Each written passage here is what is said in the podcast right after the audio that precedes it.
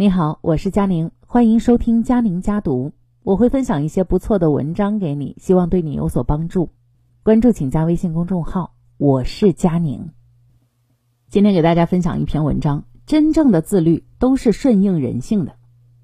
英国军官蒙哥马利，他曾经把人分成四个层次：第一层次是聪明加自律，第二层呢是聪明加懒惰，第三层是懒惰加愚蠢，第四层是愚蠢加自律。很好奇吧？为什么是愚蠢加自律排在最后啊？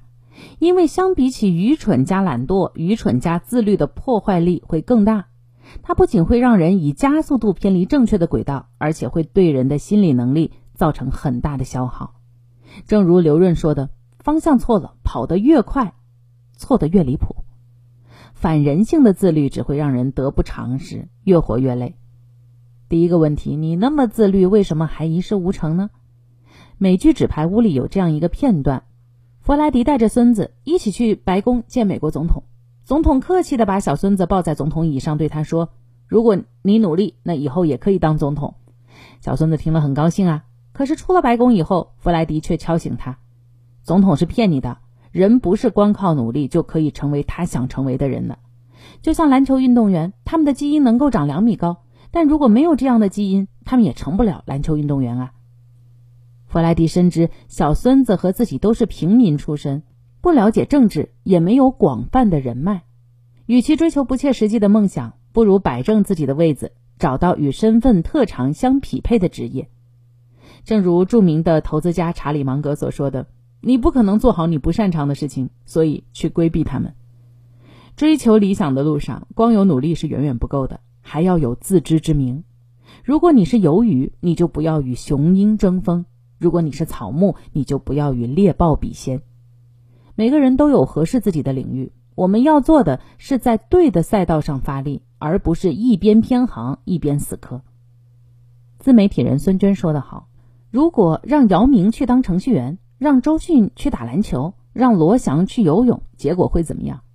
他们将活得非常的辛苦，恐怕每天都在为生存挣扎，毫无快乐可言。”是啊。反人性的自律只会让人在无尽的自我对抗当中消耗能量。一个人只有根据实际情况做选择，才能够发挥应有的价值，否则方向不对，再努力也是白费。真正的自律从不靠硬撑。前段时间，杭州宝妈任女士在社交平台上晒出自己学舞蹈前后的视频，上了热搜。她今年已经三十五岁，练了四年多的古典舞。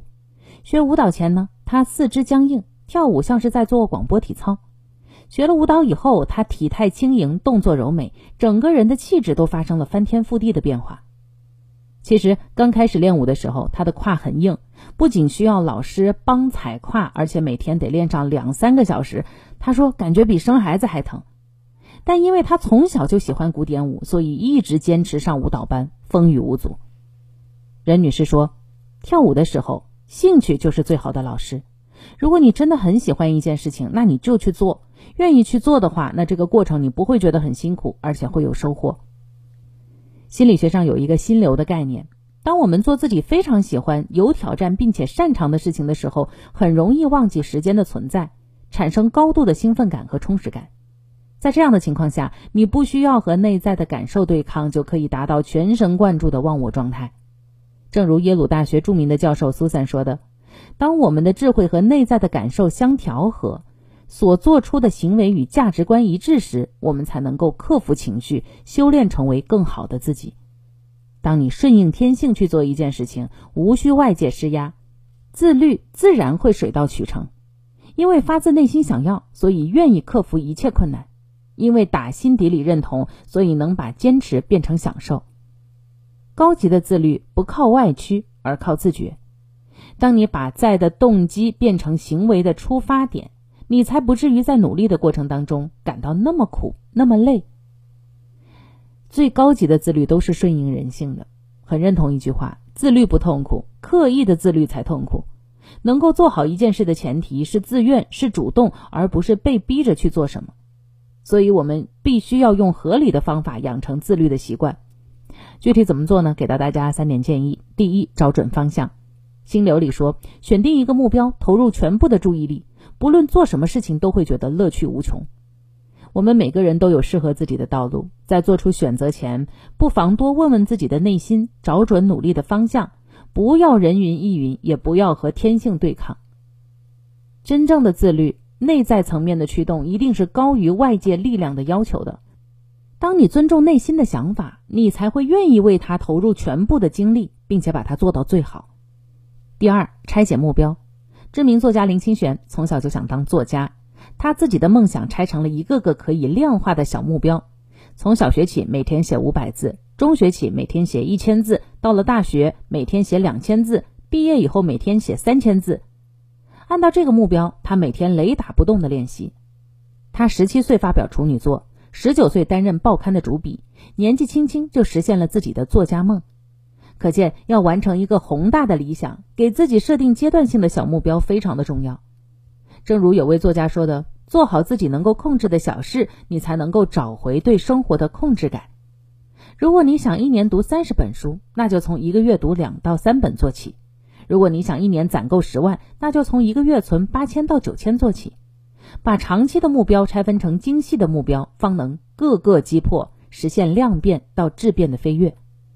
第三，培养习惯。《习惯的力量》这本书里说，习惯能让大脑进入某种自我行为模式，让一个人以最小的消耗完成更多的事情。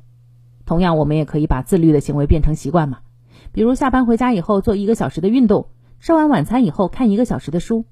当我们长期坚持某样运动，养成自己的习惯模式，就能够自然而然地把自律和生活融为一体，迎来成长和蜕变。很喜欢作家马丁说的。真正的自律不是往外，而是往里。诚然，在竞争日益白热化的当下，自律是一个人脱颖而出的资本。但真正的自律不是迫于外界的压力做违心的事，而是顺应天性，自我驱动着向前，不忘初心，不负韶华，爱己所爱，做己所想。唯其如此，才能够变被动为主动，把自律坚持成一种习惯。愿我们都能够从心出发。自律上瘾，在未来的每一天都活得神采奕奕、闪闪发光。好，这就是今天的文章分享。我是佳宁，下期见。